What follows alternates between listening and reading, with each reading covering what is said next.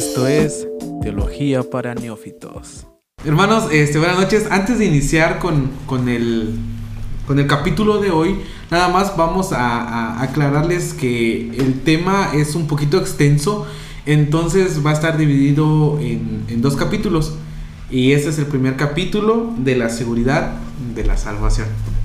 ¿Qué tal hermanos? Buenas noches. Eh, estamos en un capítulo más.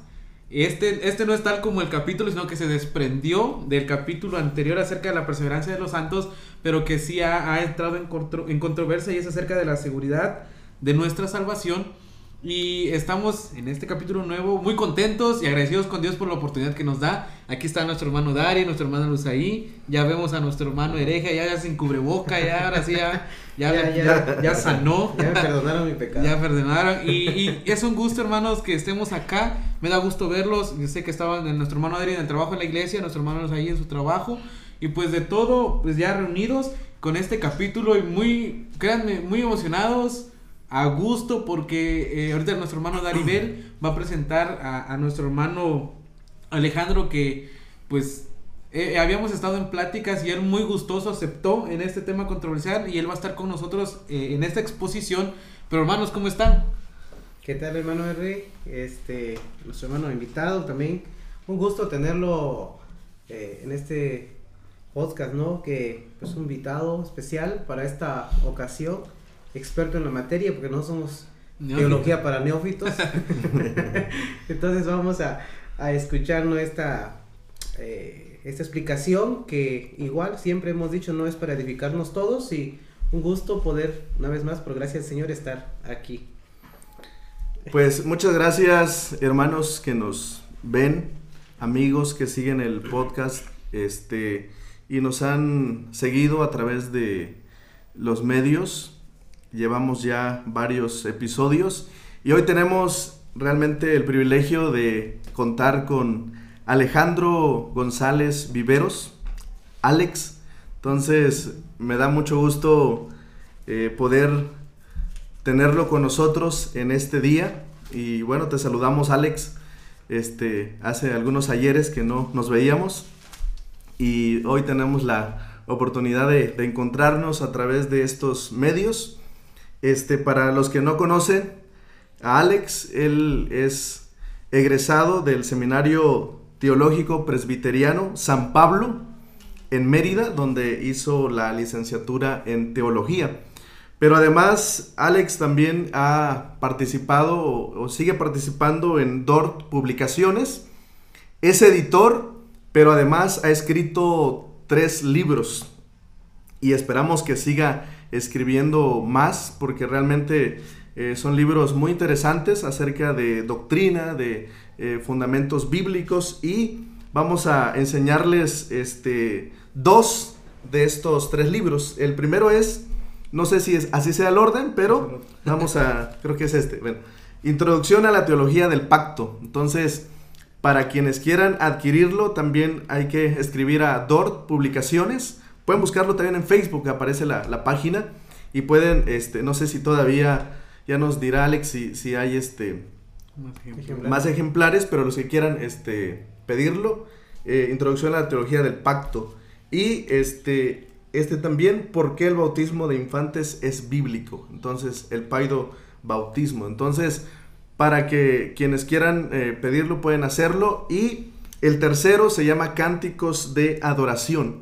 Entonces, eh, son libros realmente que van a edificar nuestras vidas, que nos van a ayudar a entender mejor los conceptos bíblicos y doctrinas también tan importantes que tenemos. Así que es un gusto y un honor tenerte con nosotros, Alex. Y bueno, vamos a entrar a este a estos temas tan, tan importantes y necesarios y como se ha dicho se han desprendido de todos los episodios que hemos tenido acerca de la seguridad de la salvación y otros aspectos también que tienen que ver con eh, la salvación. Así que dejamos este tiempo para Alejandro González Viveros, quien nos va a, a explicar y bueno, este vamos a eh, aprender que, también que, en estos momentos. Que se presente para que así estemos ya en confianza, porque si no va a estar como que claro. así nada.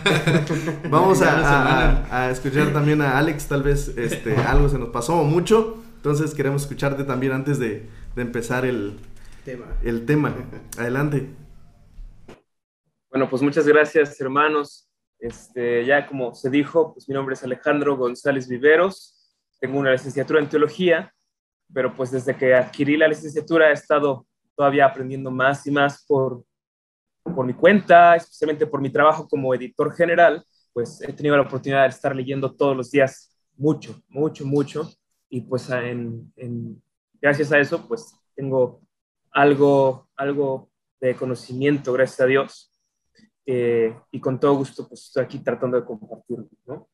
Este, también me da mucho gusto ver aquí a mis hermanos. Yo ya conocía de hace tiempo a, a Daribel y, y conozco también de hace algunos, este, algún tiempito a, al hermano Esri, yo lo conozco como Esri, no sé cómo... Así es, esa es la primera persona que lo dice bien, porque de ahí todos me confunden, me dicen Henry, Terry, yo no sé, pero así es Esri.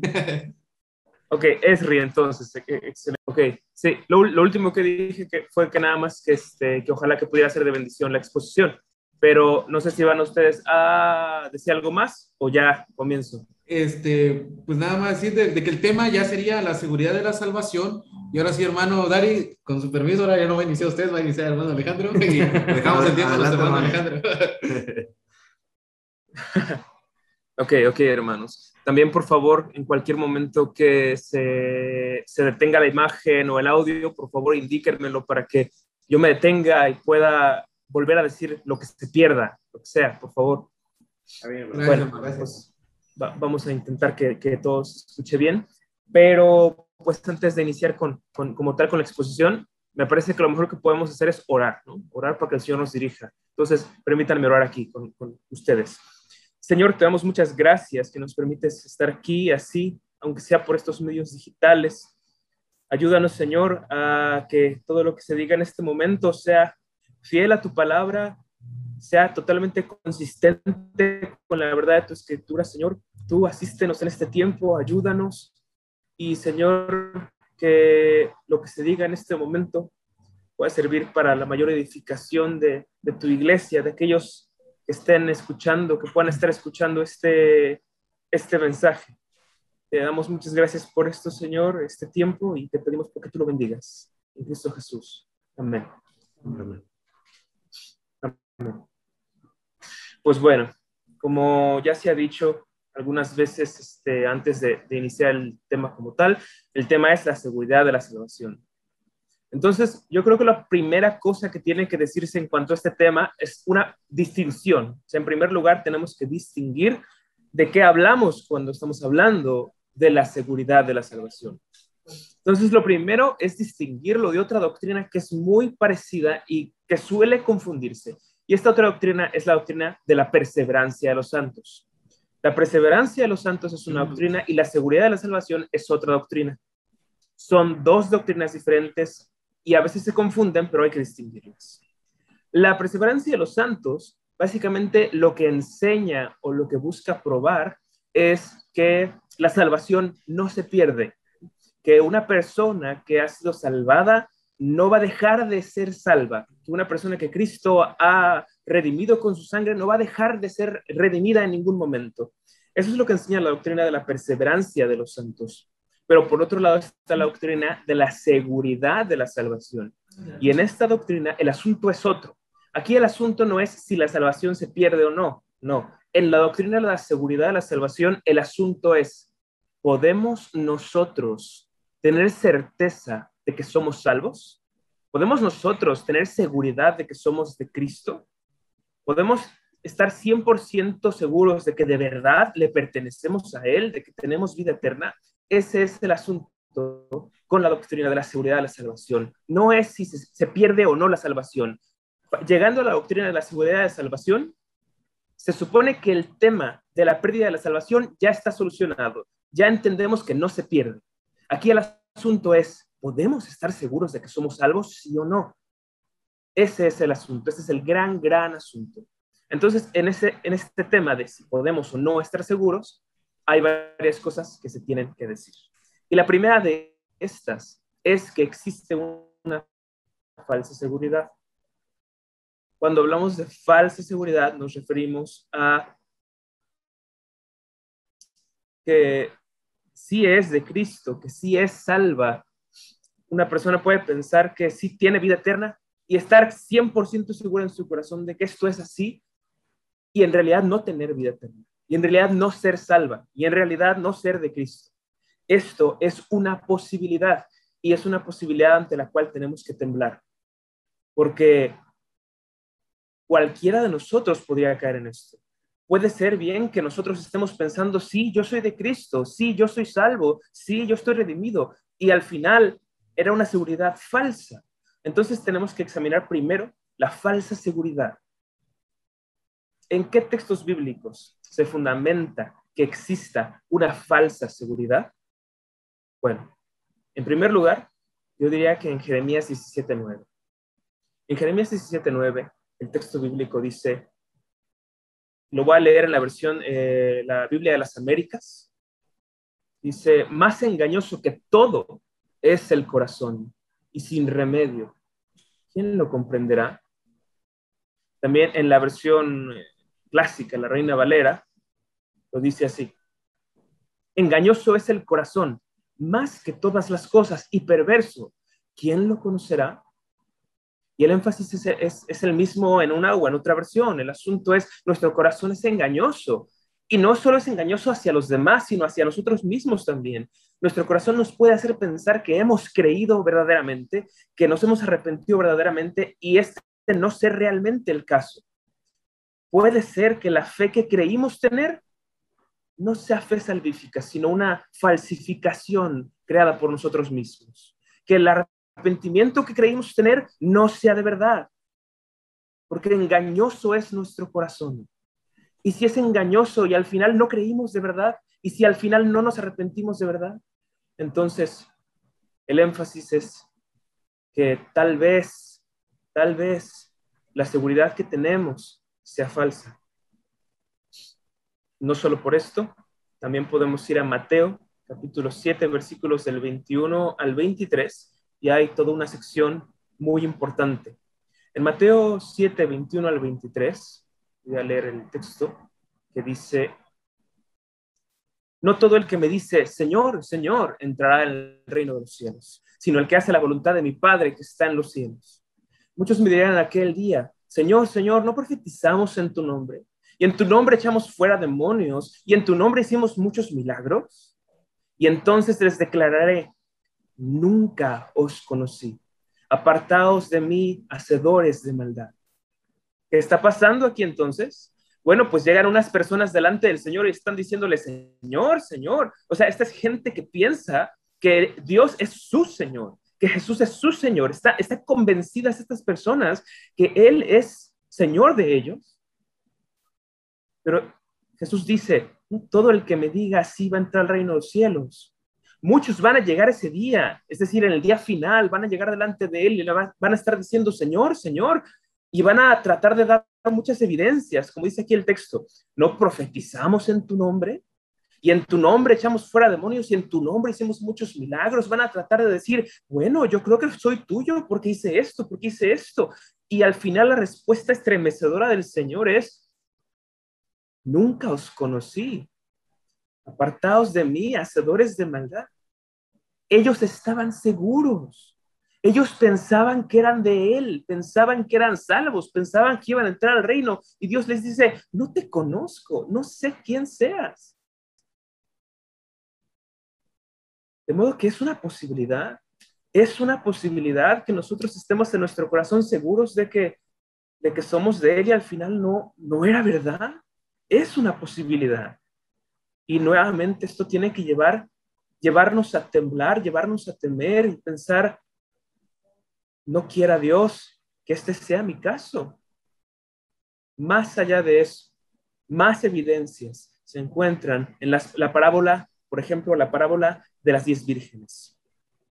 Esta se encuentra en Mateo 25, versículos del 1 al 12, pero no, no vamos a leer el texto porque es un poco amplio, pero creo que algunos de nosotros conocemos ya la parábola, la parábola de las diez vírgenes. Y en esta parábola pues se narra que hay 10 vírgenes que están esperando a un novio. Unas de estas 10 vírgenes se quedan dormidas y las otras no. De modo que cuando llega el novio, unas entran con el novio y otras se quedan afuera. Y nuevamente las que quedan afuera, cuando se dan cuenta que no entraron con el novio, empiezan a decirle, hey, déjanos entrar. Y el novio dice, eh, no, no, no sé quiénes son ustedes. Así como en el texto anterior, nunca los conocí, nunca las conocí.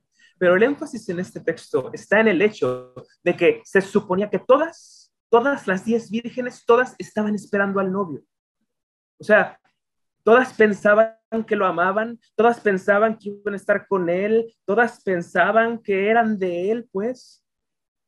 Pero al final, unas entraron y otras no. Todas estaban seguras. Pero la seguridad de unas era falsa. Finalmente, un último texto para hablar de esta falsa seguridad se encuentra en Deuteronomio capítulo 29, versículo 19. En mi opinión, este es uno de los textos más eh, duros eh, del Antiguo Testamento. Se está hablando de una persona que, bueno, veamos cómo dice el texto. Deuteronomio 29, versículo 19, y dice esto. Y suceda que al oír las palabras de esta maldición, no, hermano, espera, mejor desde el 18, va a ser mucho mejor. Dice, no sea que haya entre vosotros varón o mujer o familia o tribu cuyo corazón se aparte hoy de Jehová nuestro Dios para ir a servir a los dioses de esas naciones. No sea que haya en medio de vosotros raíz que produzca hiel y ajenjo. Y suceda que al oír las palabras de esta maldición, él se bendiga en su corazón diciendo, tendré paz, aunque ande en la dureza de mi corazón, a fin de que con la embriaguez quite la sed. No querrá Jehová perdonarlo, sino que entonces humeará la ira de Jehová y su celo sobre el tal hombre, y se asentará sobre él toda maldición escrita en este libro, y Jehová borrará su nombre de debajo del cielo, etc. ¿Qué pasa en este texto? se dice que está la posibilidad de que haya un varón, una mujer, una familia, una tribu, que empiece a apartarse de Dios, que empiece a pecar contra Dios, que empiece a caminar en contra de la voluntad de Dios y de sus mandamientos, pero dice el texto que se bendice en su corazón, o sea, a sí mismo, está diciendo, oh, bien para mí. Y, esta persona dice, tendré paz. Ahí lo dice el versículo 19 tendré paz, aunque ande en la dureza de mi corazón, a fin de que con la embriaguez quite la sed. O sea, esta persona está diciendo, no pasa nada. Sí, soy un impío, sí, estoy en pecado, sí, no estoy haciendo la voluntad de Dios. No pasa nada, todo va a estar bien. Esta persona está diciendo eso. Se está dando seguridad a sí misma. Está diciendo, yo soy de Dios, yo soy de Cristo no pasa nada, aunque peque, al final voy a ser salvo. ¿Y qué dice el texto en el versículo 20? No querrá Jehová perdonarlo, sino que entonces humeará la ira de Jehová y su celo sobre el tal hombre, y se asentará sobre él toda maldición escrita en este libro. Es una persona que está en pecado, vive en pecado, no le importa hacer la voluntad de Dios y está pensando, no pasa nada, voy a tener paz, me va a ir bien. Y Dios le dice, no, no, no voy a perdonarte. Y este puede ser exactamente el caso de alguno de nosotros, que esté viviendo así, fuera de la voluntad de Dios y pensando, no pasa nada. Pero el Señor dice exactamente lo mismo hoy no querrá Jehová perdonarnos. Que no seamos ninguno de nosotros como esta persona en Deuteronomio 29. Esta es la falsa seguridad. Hay gente que está segura de que todo va a estar bien, de que Dios está bien con ellos, de que tiene una buena relación con Dios, de que va a llegar al cielo, de que Dios lo ama, y al final no era verdad. Existe falsa seguridad. Entonces esa es la primera cosa que tenemos que encarar, falsa seguridad. Las segundas, las siguientes dos cosas que tenemos que analizar es cuando una persona sí es salva, sí es de Cristo, pero no está segura. Y la siguiente después de esa es cuando una persona sí es salva, sí es de Cristo y cómo puede alcanzar la seguridad si no la tiene. Pero hasta este momento, con esto estaríamos concluyendo el primer bloque de este tema y entonces quiero abrir el espacio por si hay alguna pregunta. Eh, hablando acerca de lo que dice la, Biblia acerca del corazón que es engañoso, eh, hoy vemos eh, que sobre todo en, la parte carismática, muchas, muchas personas se, se, dejan llevar por el momento donde pasan tal vez en alguna campaña y, y ellos sienten que tal vez una seguridad, pero podríamos, una seguridad de que, de que Dios los está llamando, pero ahí podríamos decir también que puede entrar esa parte de una falsa, de una falsa seguridad. Sí, sí, desde luego, por supuesto. Más adelante en esta misma exposición vamos a tratar los fundamentos de una verdadera seguridad. Es decir, sobre qué cosas puede construirse una seguridad que es verdadera. Eh, y cuando lleguemos a ese punto vamos a ver también en qué cosas la gente suele construir su seguridad, que son cosas donde no debería estarla construyendo, y en qué cosas sí debería estar fundamentando su seguridad. Entonces sí, eso lo vamos a ver un poco más adelante.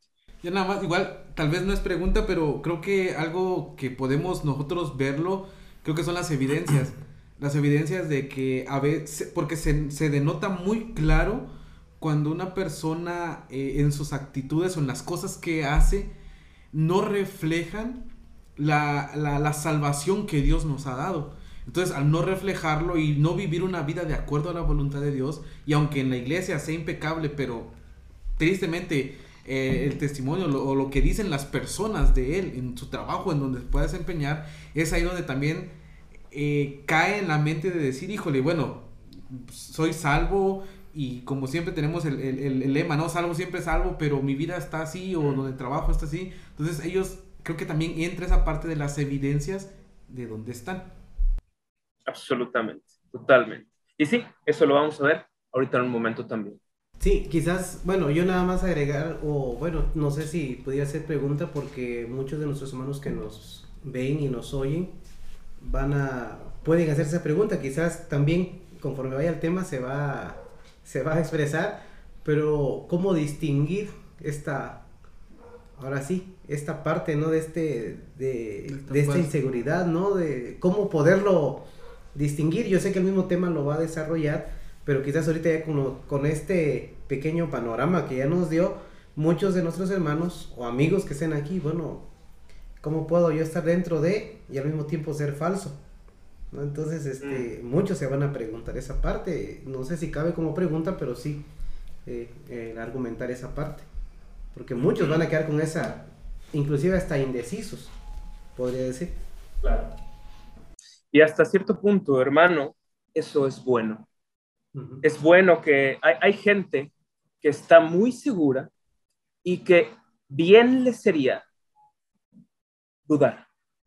Bien le sería empezar a decir, tal vez no lo soy, porque a veces esas dudas generan más celo por buscar a Dios, generan más eh, piedad en las personas, porque la gente, hay algunas personas, cuando, especialmente cuando la seguridad es una seguridad falsa, muchas veces esa seguridad conduce solamente a una laxitud moral, pensando, bueno, pues de todos modos me voy al cielo, pues ya que importa lo demás, ¿no? O sea, vamos a darle rienda suelta a la LH, vamos a vivir como sea, no importa, todos modos tengo un boleto asegurado al cielo, no pasa nada.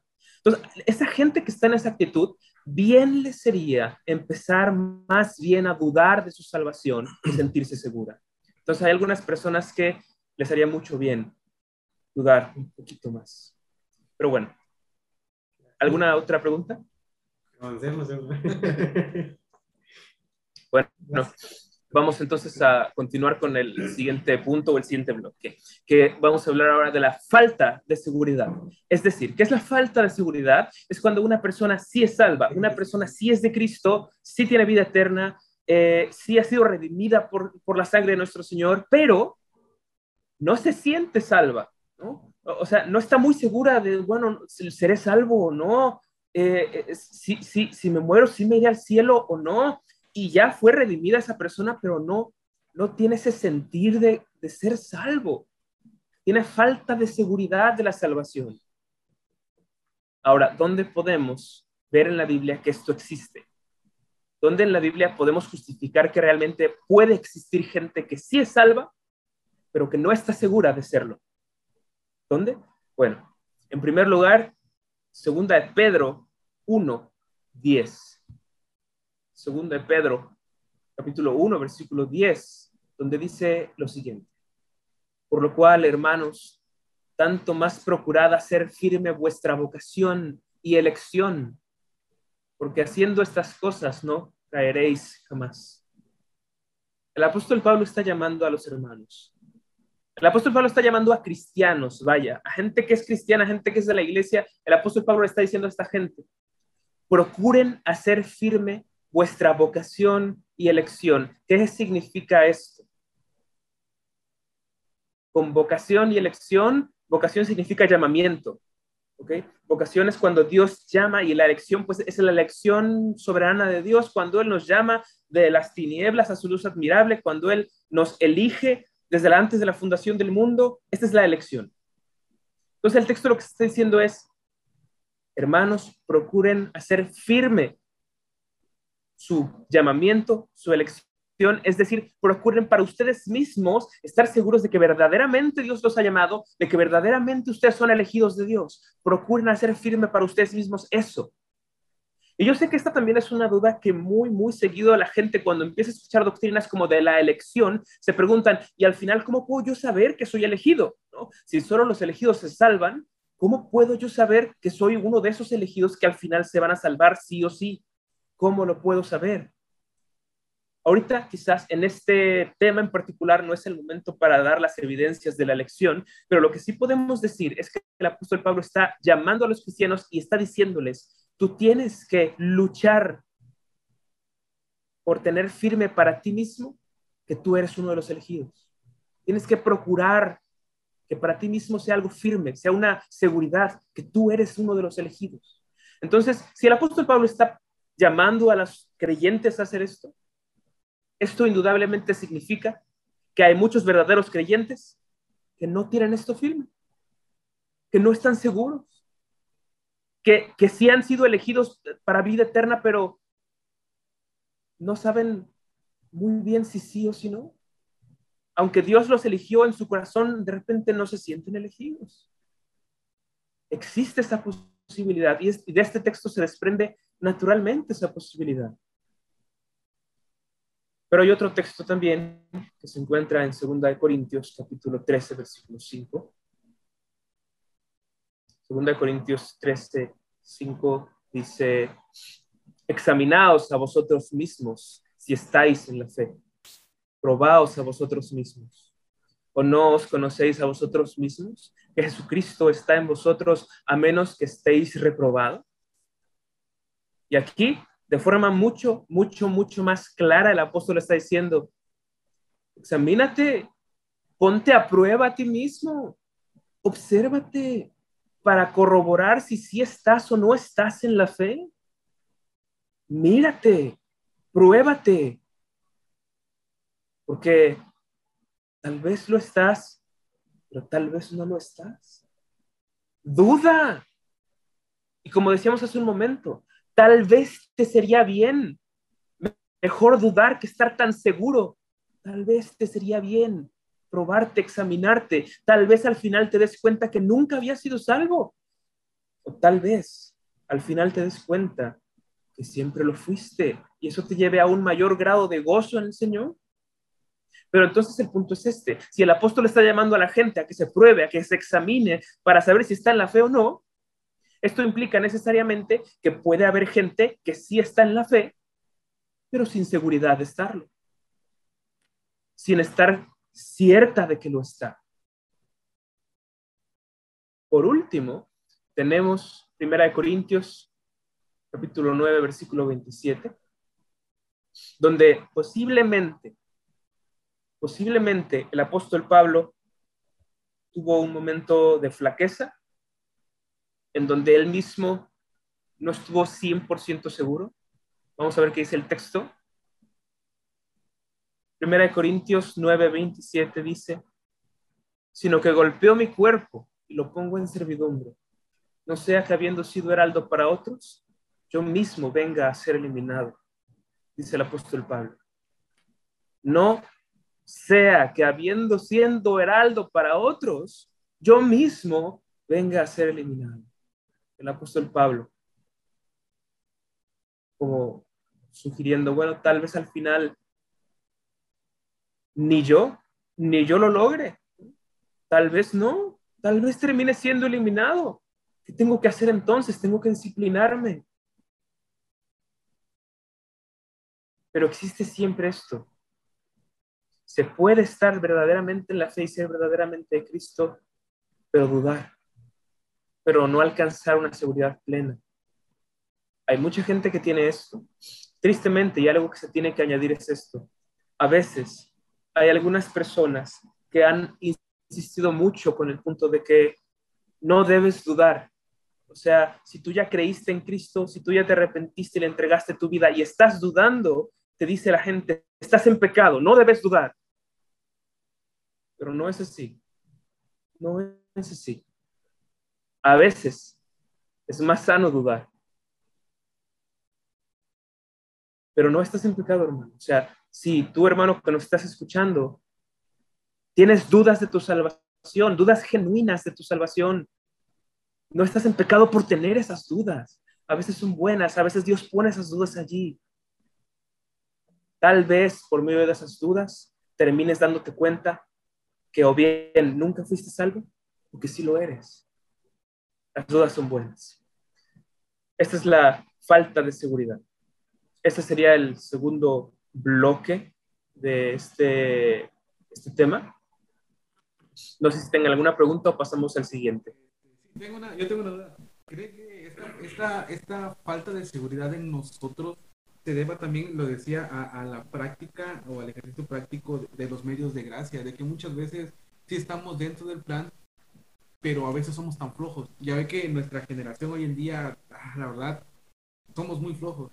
Y a veces por no practicar estos medios de gracia o no ejercerlos, eh, se, como que hay más duda de la que debería haber, o no es así.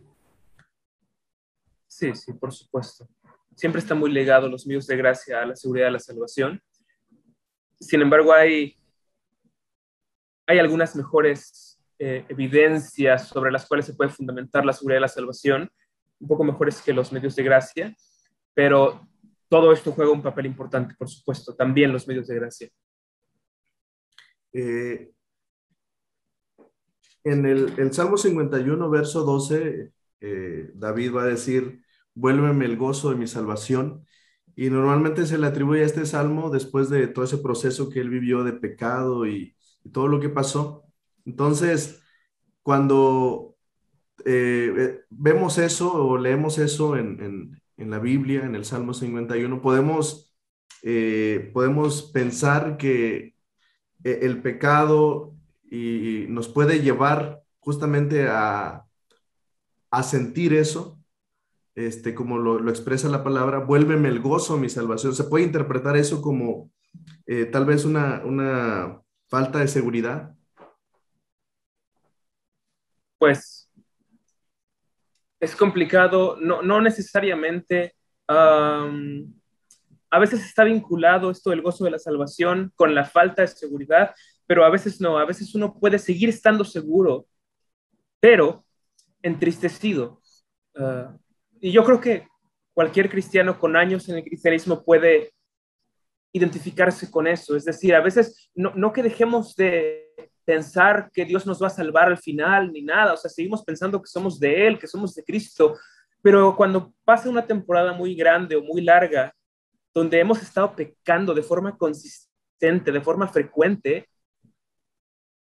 todavía estamos seguros de que somos salvos, pero ya no hay gozo en nuestro corazón delante de Dios. O sea, lo que antes nos emocionaba, lo que antes nos hacía sentir fervorosos y nos movía y nos alegraba y nos entusiasmaba, de repente se apaga. Y no que pensemos que no somos salvos, todavía pensamos y estamos seguros que lo somos, pero, pero hay una especie de enfriamiento. A veces sí, a veces esto tiene que ver con la seguridad de la salvación, pero a veces no. A veces seguimos seguros de que seremos salvos al final pero al mismo tiempo tenemos una época de enfriamiento espiritual. Y entonces precisamente lo que corresponde es hacer exactamente lo que David hizo, clamar a Dios diciéndole, Señor, vuélveme el gozo de tu salvación y espíritu noble me sustente. Mm, sí, eh, bueno, ya contestó lo que le iba a preguntar con este, con, con, lo último que dijo, porque pues la pregunta que iba a decir es, es que esta inseguridad que, que, pasa eh, y que nos lleva muchas veces a dudar, eh, sería correcto tenerlo todo, eh, ahora sí, en nuestra vida, en esta tierra, pero pues ya usted prácticamente lo, lo, contestó, ¿no? Con esto de que pues sí hay que volver al Señor, pero mi pregunta iba en ese tenor de decir es la, esta inseguridad que nos lleva a dudar, el cristiano lo va a tener todo el tiempo, estar mm. inseguro, mm. O, o son momentos. Ya. Eh, la verdad es que la seguridad de la salvación es un don que Dios da a algunas personas y a veces no a todas. La seguridad de la salvación legítima, la verdadera, la genuina, hermanos, es difícil de conseguir. O sea, verdaderamente hay que luchar por ella. A veces Dios es bueno con nosotros y justo en el momento de nuestra conversión nos la da así, automáticamente nos convertimos y ahí mismo Dios nos da la seguridad de la salvación, a veces, pero en otros casos no. En otros casos, quizás, en ese momento nos sentíamos seguros, pero pasan unos, unos meses y de repente empieza progresivamente a desaparecer. Y de hecho, muchas veces así funciona la seguridad de la salvación. Es decir, a veces viene y se va, viene y se va, y pasamos temporadas sin ella y luego otras temporadas largas con ella. Es, es, no es algo que se quede fijo. Y también se puede decir que hay, hay creyentes genuinos que van a terminar en el cielo que toda su vida viven con la duda. O sea, que toda su vida se la pasan pensando, tal vez no, tal vez no soy de Él, tal vez no me salve. Y al final allá van a estar con nosotros. O sea, entonces lo que tenemos que entender es que esta seguridad de la salvación no es algo que, primero, que Dios le dé a todos los cristianos. A veces lo da, a veces no. A veces hay cristianos a los que nunca se los da. Hay cristianos a los que se los da desde el inicio y hasta el final de su vida siguen con esa seguridad. Y hay cristianos a los que la seguridad va y viene, va y viene. Esto es completamente normal. En, hermano, en ese vaivén del, que uno se sienta y luego no y todo eso, ¿cree que, cree que se deba tal vez a, veces a los pecados que, uno comete? Entonces, porque el, el, mismo pecado te lleva a, pensar y decir, híjole, ya volví de nuevo otra vez. Entonces, ah, como usted dice, toda la vida, eh, eh, la inseguridad a veces, creo que se ve a veces por los pecados que uno lucha, que uno batalla, pero que al final de cuentas, híjole, otra vez volvería a reincidir y eso hace como que dude. Sí, a veces sí, a veces sí, pero varía mucho. A veces uno puede estar muy, muy en pecado eh, y, tener seguridad y esta ser una seguridad falsa. ¿no? Entonces, y a veces uno puede estar pecando y en ese momento dudar de la seguridad, pero ese pecado no es un pecado consistente, obstinado y repetitivo, sino solamente una recaída temporal. Pero esa persona ya se siente que se va a ir al infierno cuando en realidad solo es una recaída temporal. Entonces, hay de todo. Pero sí, muy, muy, muy frecuentemente la seguridad de la salvación es nublada o bien perdida por nuestro propio pecado. Al final, lo que decimos yo y muchas otras personas, no que yo desconfíe de Cristo, ¿no? No que yo desconfíe de que Él pueda salvarme, no, no, no, Él es eficaz, Él es fiel. De quien desconfío es de mí mismo, ¿no? O sea, soy yo el que el que tal vez me estoy engañando. Él, es fiel, él es leal. Él si dice que me va a salvar, me va a salvar. Si me escogió, no me va a soltar, pero, pero desconfío de mi propio corazón. tal vez yo soy un hipócrita y no me he dado cuenta. Entonces, a veces, hermanos, y creo que esto es importante de, notar, uh, quien tiene esa, esta duda por su propio pecado y está pensando, tal vez no lo soy porque estoy pecando mucho, porque tal vez soy un hipócrita, quien tiene esa duda es al final quien más seguro debería sentirse. Y quien no tiene esa duda y está tranquilo en su pecado, y está viviendo consistentemente en pecado y no le importa, pero está seguro de que se va al cielo, esa persona es quien más dudoso debería sentirse. Siento que es mucha arrogancia. Es, mucho orgullo y mucha arrogancia de, decir ya soy salvo y, ya no, cuando al final de cuentas somos miserables. La verdad somos miserables y debemos dar cuenta de nuestro estado caído y que eso nos haga perseverar más y decir, ayúdanos a, realmente, Señora, a ir poco a poco venciendo nuestro pecado y que se vaya reflejando esa seguridad en nosotros. Así. Avanzamos. Ahora sí, el otro. Avanzamos entonces.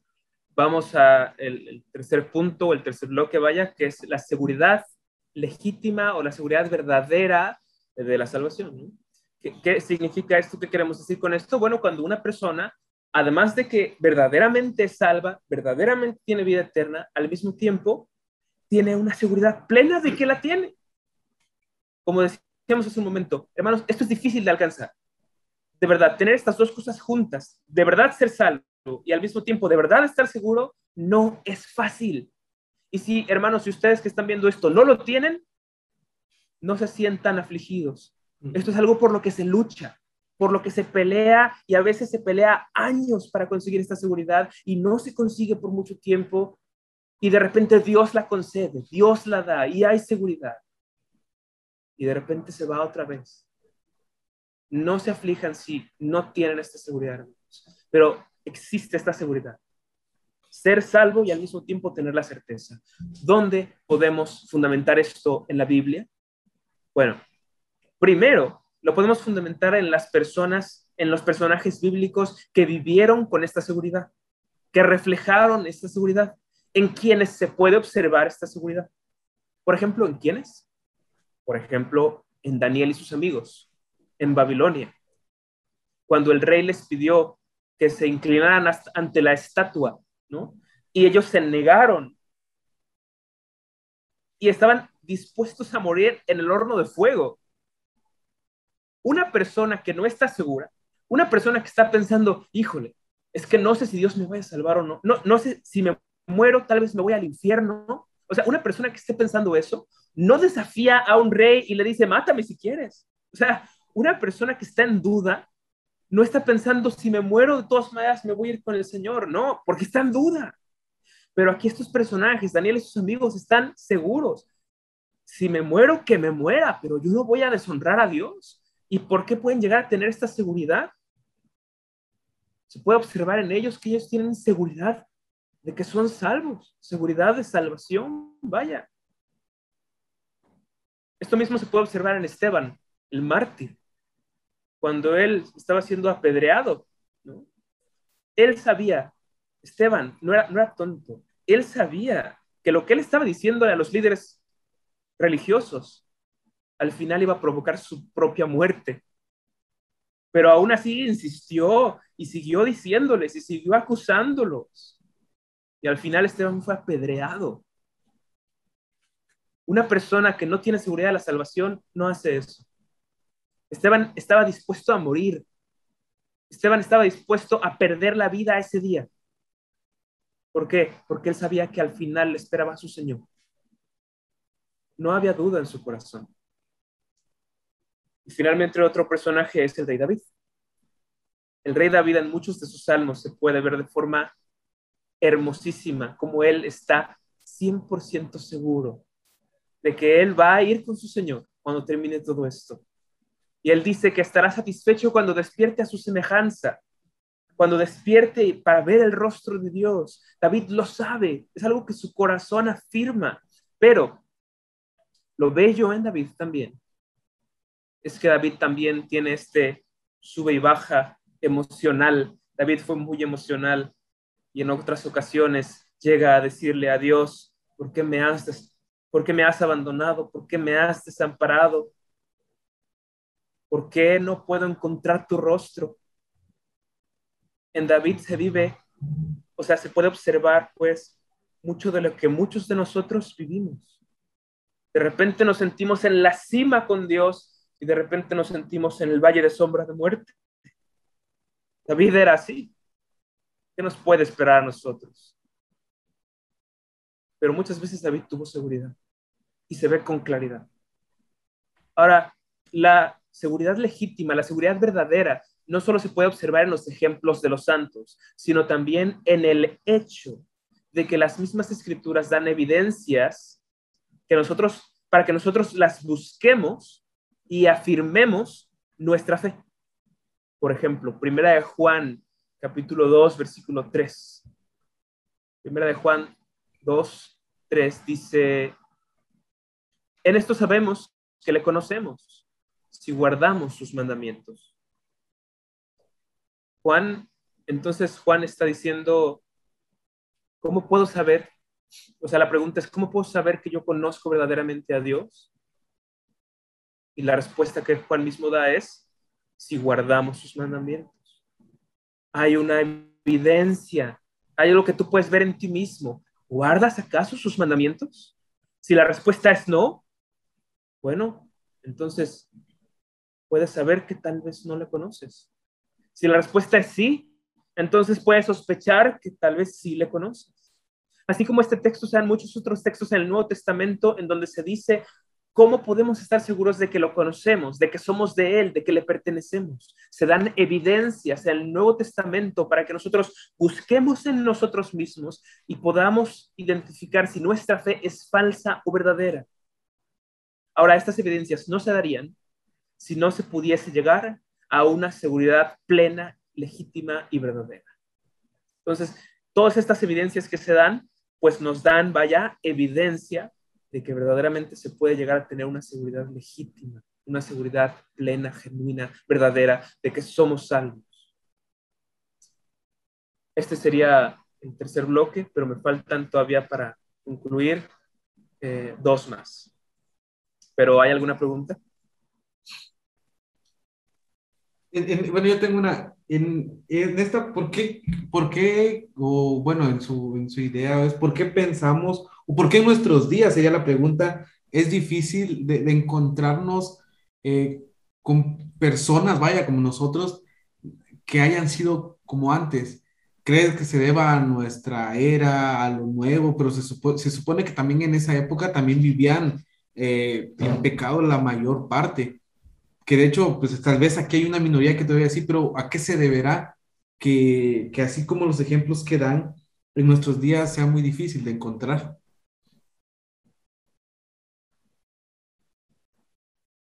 Mm, pues es que yo creo que tal como tú mismo decías, hermano, ah, o sea, tan difícil como es eso de encontrar hoy, así de difícil lo era en ese tiempo.